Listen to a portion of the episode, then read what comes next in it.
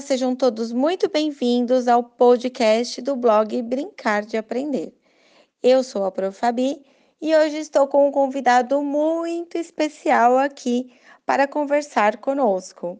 Seja bem-vindo, professor Tiago Zabel, e desde já quero agradecer a sua disponibilidade em vir até aqui conversar conosco sobre esse importante assunto na educação infantil. Então, Tiago, para darmos início aí ao nosso bate-papo, gostaria que você, que é um especialista na área de educação física, né, formado pela FEFISA e pós-graduado na área de natação, explicasse para quem nos ouve o que é psicomotricidade e como ela unida à disciplina de educação física. Pode então contribuir no desenvolvimento das crianças na educação infantil, inclusive nos casos de distúrbios de aprendizagem. Bom, a, a educação física e a psicomotricidade, elas andam de mãos dadas, né? Não dá para muito desassociar uma da outra na questão de educação física escolar, vamos pensar assim. Porque qualquer atividade que a criança venha a fazer, né, nas aulas de educação física, em atividades motoras, a gente sempre está trabalhando os aspectos cognitivos, né? os psicomotores e afetivos. Então, qualquer atividade né, que as crianças venham a fazer não está trabalhando somente o aspecto físico, né?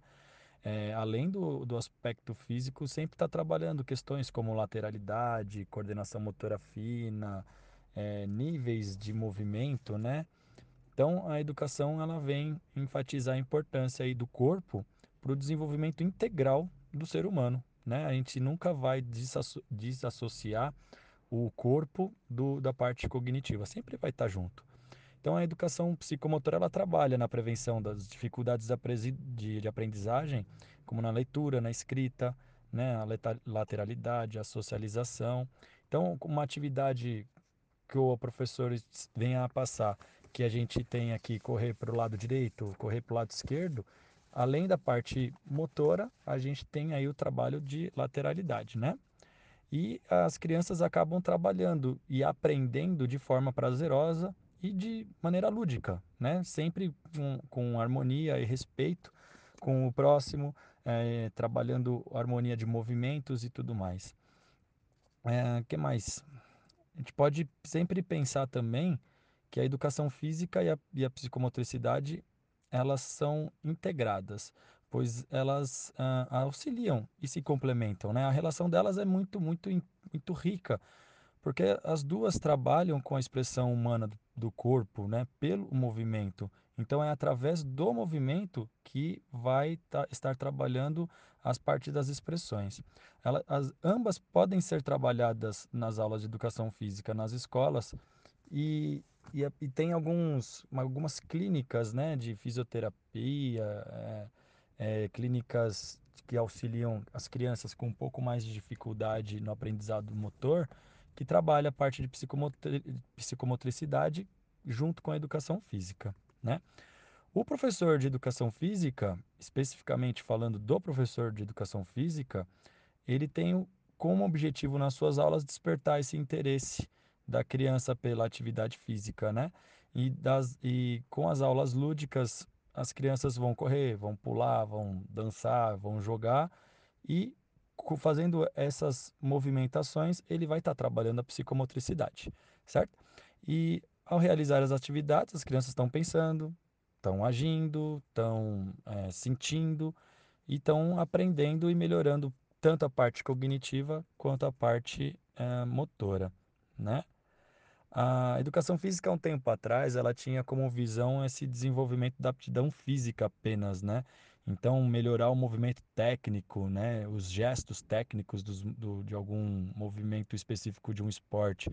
E hoje já vem, vem caindo muito. Os professores são mais humanistas, então eles conseguem associar o trabalho deles não só com o aspecto motor, mas sempre vai ter uma questão cognitiva junto aí né, em qualquer atividade passada pelo professor.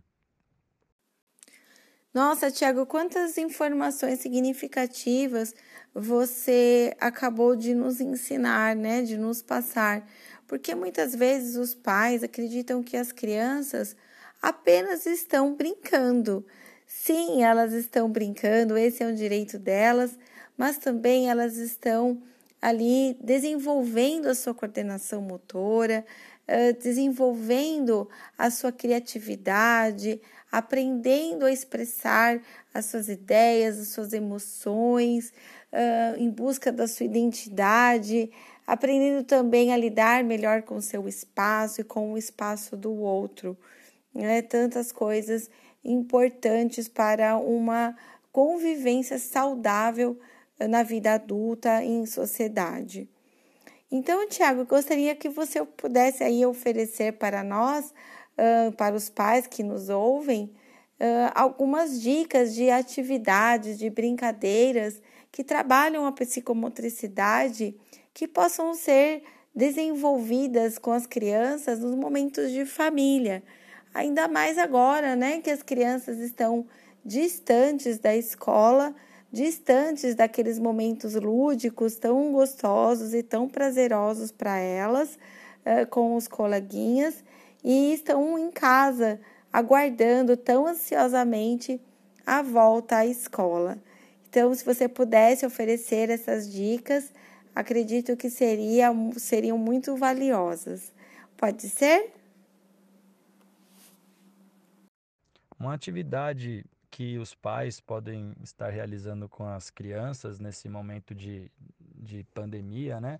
Onde é, as crianças acabam ficando um pouco mais confinadas em casa, é, seria um pedaço de um bastão, né? Um cabo de vassoura e bexiga, que são equipamentos que a gente sempre tem, né? Material que sempre tem em casa, né?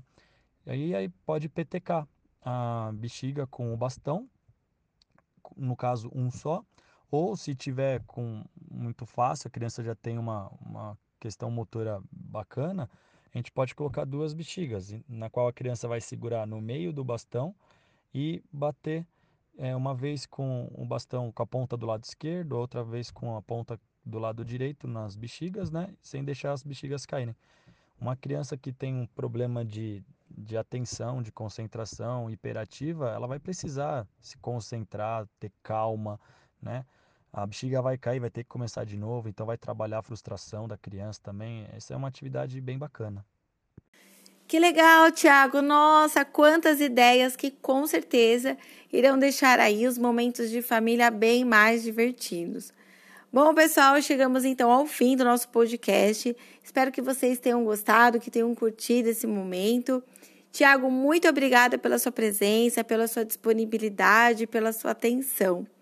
Então, até o próximo podcast do blog Brincar de Aprender.